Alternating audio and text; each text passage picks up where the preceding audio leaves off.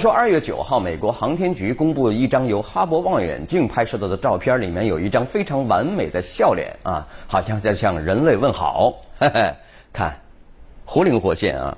呃，这张笑脸呢是两只眼睛啊，其实是非常明亮的这个星系，充满笑意这个嘴唇呢，实际上是由强引力透镜效应造成的光弧。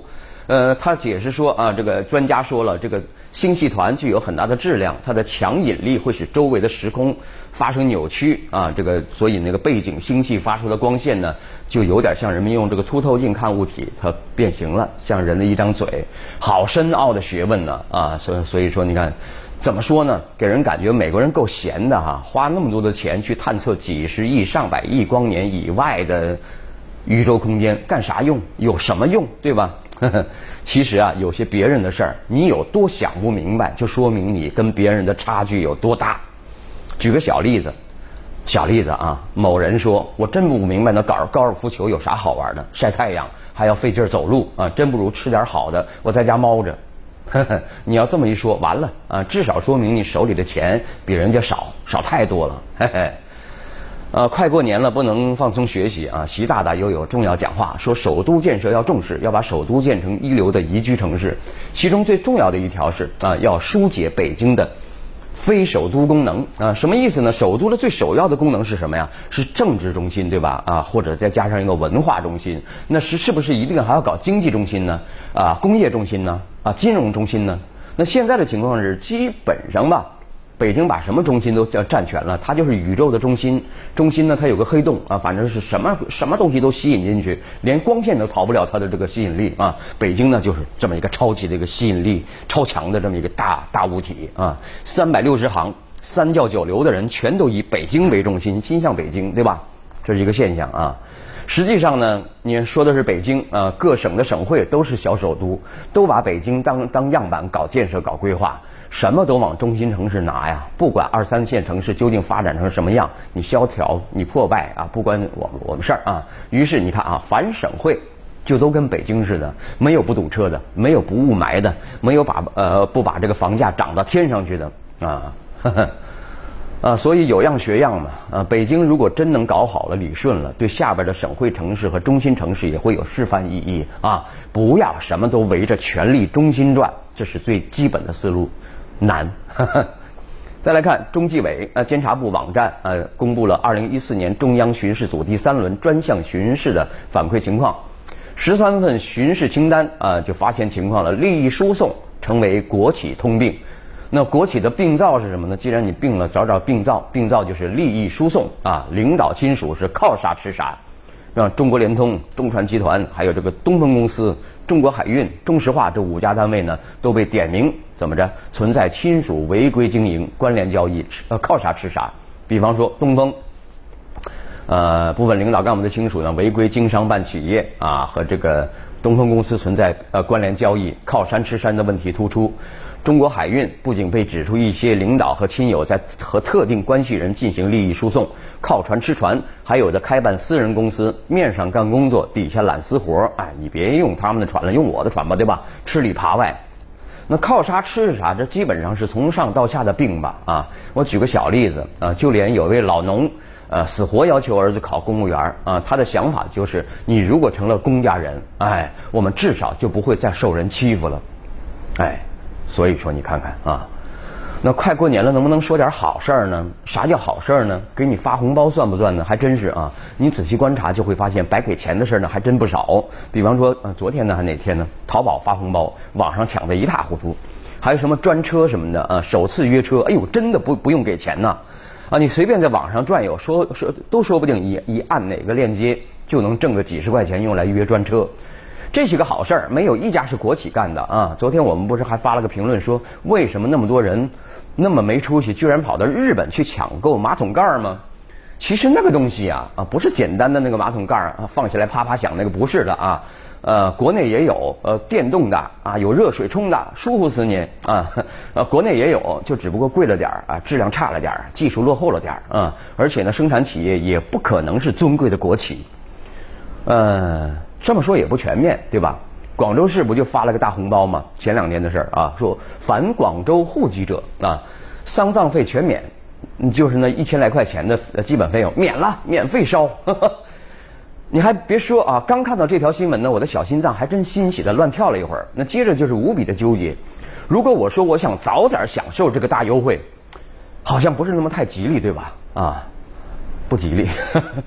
那这两天呢，北上的这个高速公路进入高峰期了，好多人开着车回家过年了。注意安全，各位，千万别睡觉啊！不是开车的时候千万别睡觉啊！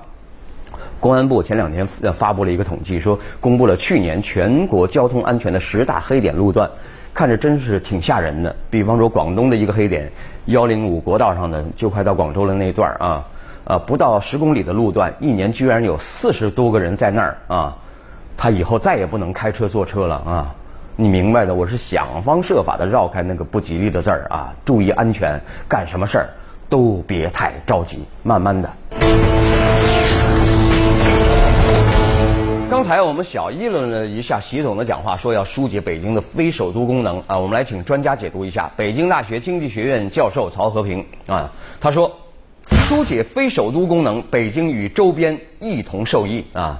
他说啊，如果这个把全世界近两百个国家面临的宏观管理任务都呃各自呃聚集到一个全国性的协调中枢首都的话，那中国的首都在功能上应该是最繁复的，什么都管呐。它的物理规模啊，这这面积看得见的面积吧啊，呃，恐怕也是呃最大的啊。分离北京的首都功能和非首都功能，呃，并将非首都功能做适度的空间疏解。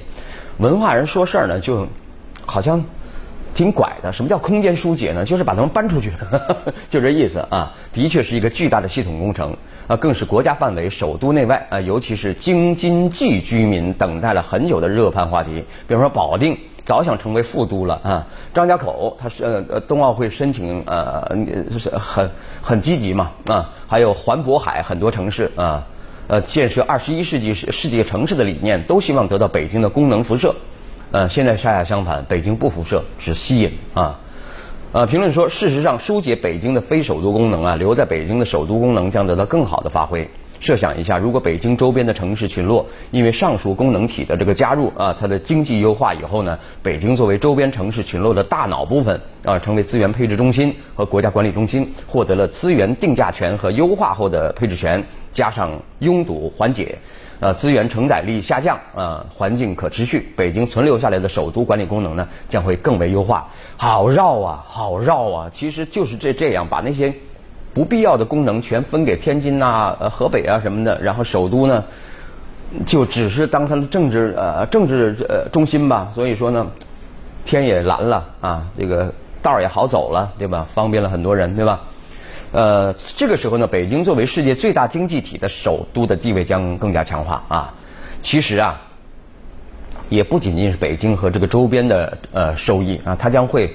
呃，怎么说呢？影响一大片，有这么样一个效果啊。比方说，我们拿国外举例啊，美国首都在华盛顿，华盛顿才这么一点儿，对吧？很少人知道美国的外汇管理中心，呃，其实大家都知道啊，美联储呃纽约分行它在纽约，对吧？事实上，中国的国家外汇管理中心也完全可以在厦门呐、宁波、啊青岛和大连，呃，甚至甚至就放到保定嘛，对吧？呃，到那儿选址多好呢。啊，现实中疏解首都城市功能，还能还能带来地方跟进效应。哎，这个老马先说了啊，比方说美国加州啊，它省会首府就没放在洛杉矶或者旧金山，而是放在你可能都没听说过萨克拉门托啊，好小的城市啊。所以说呢，另呃还有美国另外一个大州密歇根州呢，也没有把省会放在芝加哥嘛，而是放在了蓝星，没听说过对吧？啊，所以说你看。一句话，疏解北京的非首都功能呢，不仅能够解决北京的短期拥堵和长期环境资源压力问题，而且能够形成资源配置在城市功能重组意义上的优化，形成新的经济增长极。有人评论说了啊，习总说不迁都了，但是要迁，要签人，这么理解啊。啊，快过年了啊！这个有这么一个好事啊，美国财政部呃送了中国政府一个大礼，草签了一份互惠协议。协议要求中国向美国提供美国公民金融账户信息。好啊，你不提供啊啊！作为回报，美国也也将向中国呃呃公布这个呃中国公民在美国账户信息，提供给中国政府。意味着什么？你在美国有多少钱？呵 呵中纪委都知道了啊。来看看中青报曹林的评论：海外账户将裸，多少贪官将彻夜难眠。啊，很显然，那些蛀虫再也没法一边装着孔繁森，一边当着王宝森了啊。王宝森挺冤的哈，谁在裸泳，马上就见就见分晓，遮羞布很快就被撕开。真正是百姓高度期待，贪官高度紧张啊！啊，好事儿，所以说，所以说过年以前说嘛，哈，反腐败就要让这个贪官彻夜难眠的紧张与害怕，这样才有所敬畏，领悟伸手必被捉，明白早知今日何必当初，从而产生制度性的威慑力和约束力。这是美国，这是美国送给中国反腐大业的一份大礼，当然是互惠的嘛啊！其实这个互惠协议是有很多好处，并不仅仅是反腐。比如有利于我国完善税收制度，中国人在海外的资产是一个庞大的数字，弄清账户信息可避免巨大的税收流失。不过，有着强烈反腐渴求的国人呢，最看重的还是这个协议的反腐功能，寄望美国人帮助中国反腐败，期待海外账户的公开，让贪官黑金无所遁形啊。所以说呢，贪官往海外转移资产，逃避制度监管，这是中国反腐遇到的一个大困难啊。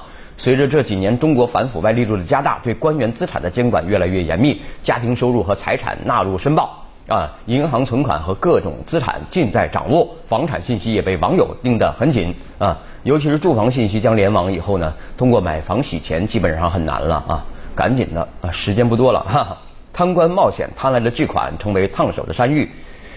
见不得阳光，买不得房子，存不得银行，藏不得家里，呃，不敢买车、买包，吃喝玩乐，那还有啥意思？活活憋死，对吧？啊，所以提供海外账户信息，充分表现了高层反腐的坚定决心。